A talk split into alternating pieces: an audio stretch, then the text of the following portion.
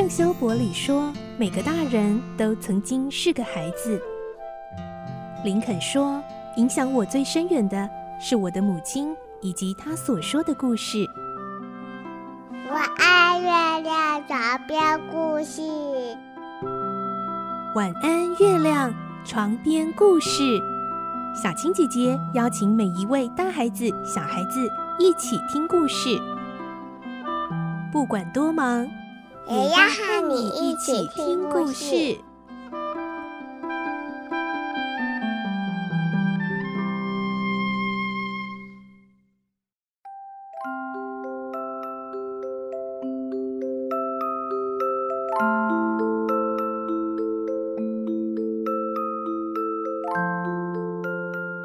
晚安，欢迎你和我们一起听故事。我是小青姐姐，我们继续来听《怪盗与名侦探》第六集的故事。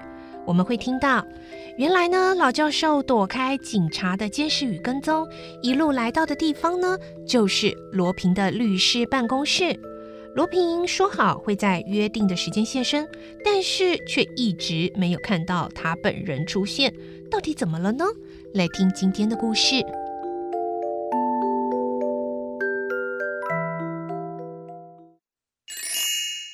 怪盗与名侦探》第六集：罗平现身。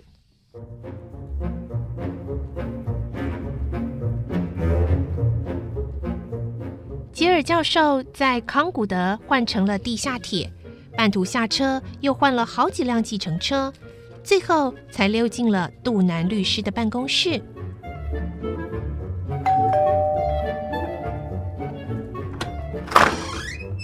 你是杜南先生吗？是，我就是罗平的律师杜南。你是吉尔教授吗？久仰大名。哦，不敢当啊，请坐吧。现在是三点钟了吧？约定三点整见面的。呃，不知道那位他还没有来，会来吗？哎呀。我好不容易逃过了那些警察的追踪，就希望啊，赶紧完成这个交易，把苏珊带回去。那个绅士，那个罗平真的会带苏珊来吗？这个嘛，我也没有办法保证啊。教授把塞满衣裤口袋里所有的一千张大钞，通通掏出来，摆在桌子上，分作两堆。这每一堆都是五十万法郎，奖金都全在这了。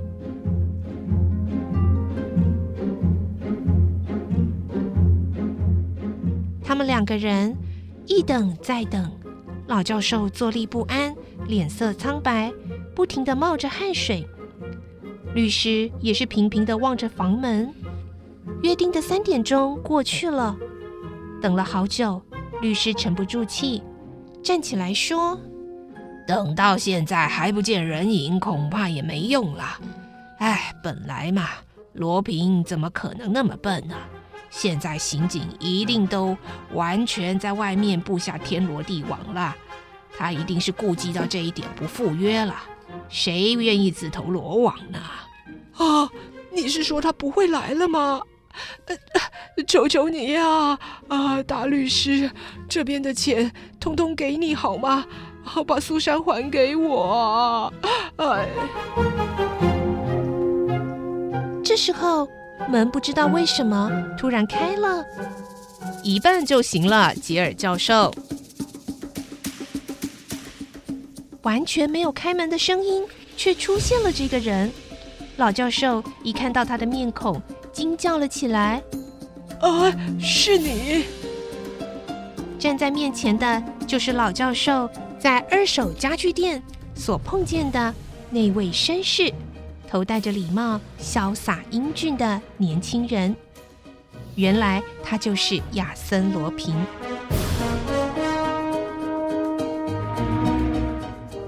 难道您，您就是？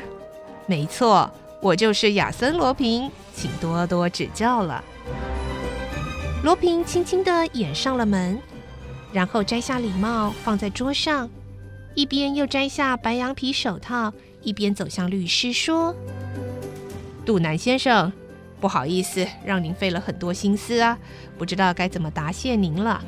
律师目瞪口呆，回答说：“可是门铃没有响啊，刚刚也没有开门的声音啊。”大律师，门铃跟开门的声音怎么可以让人听见呢？我可是怪盗亚森罗平呢，哈哈。小女，啊，苏珊呢？我的女儿苏珊怎么没有带来？您要说话算话呀！您别急，放心，我马上会把您的女儿还给您的。先不说这个，哦，教授，您真是老当益壮啊，反应很灵敏啊。刚刚轮胎爆胎，您就跳上计程车，然后又接二连三的换了公车、地下铁，躲开了葛尼玛的追踪啊！我实在太佩服您了。您当老师可真是大材小用呢，哈哈！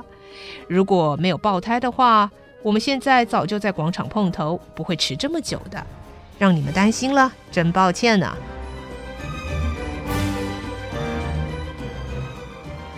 他鞠了个躬，然后看向堆着钞票堆的桌子上，然后一边说：“嗯，一百万法郎，每堆五十万，哼，我就拿这一堆吧。”律师说：“先生，等一下。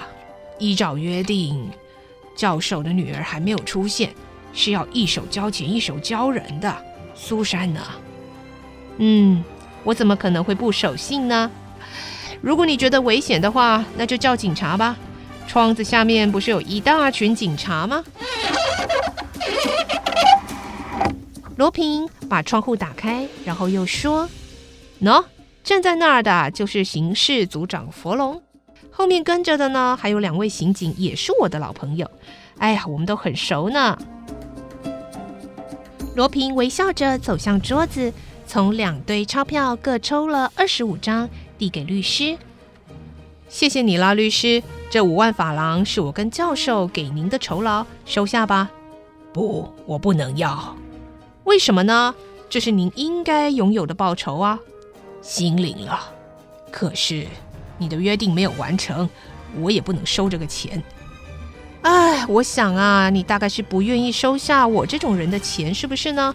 哎，怪盗罗平的名声啊，真是害我不浅。这么诚恳的谢礼，你也不愿意收。哎，罗平无可奈何的把那五万法郎转给了老教授。那么这笔钱给您好了，算是我给您女儿的结婚贺礼。结婚贺礼？我女儿还没有要结婚呢。哎，其实啊，你女儿早就很希望赶快结婚，你这个做爸爸的竟然是看不出来呢。啊，你怎么知道呢？嗯，你不能了解年轻女孩的心啊。凡是少女都有美梦。真心相爱的人能够永远相爱相守的美梦啊！那你怎么又知道苏珊也有这样的梦呢？哼哼，从我拿走的那张古董桌的抽屉底下，我看到了你女儿的男朋友所写来的信了。那些可是甜蜜蜜的情书呢！哼 哼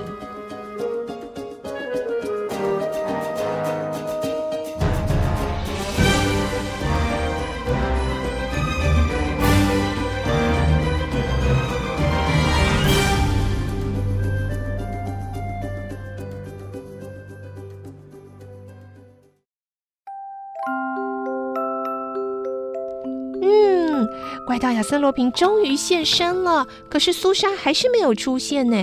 罗平到底是在葫芦里卖什么药呢？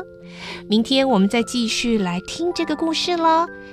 祝你有个好梦，我是小青姐姐，晚安，拜拜。小朋友要睡觉了，晚安。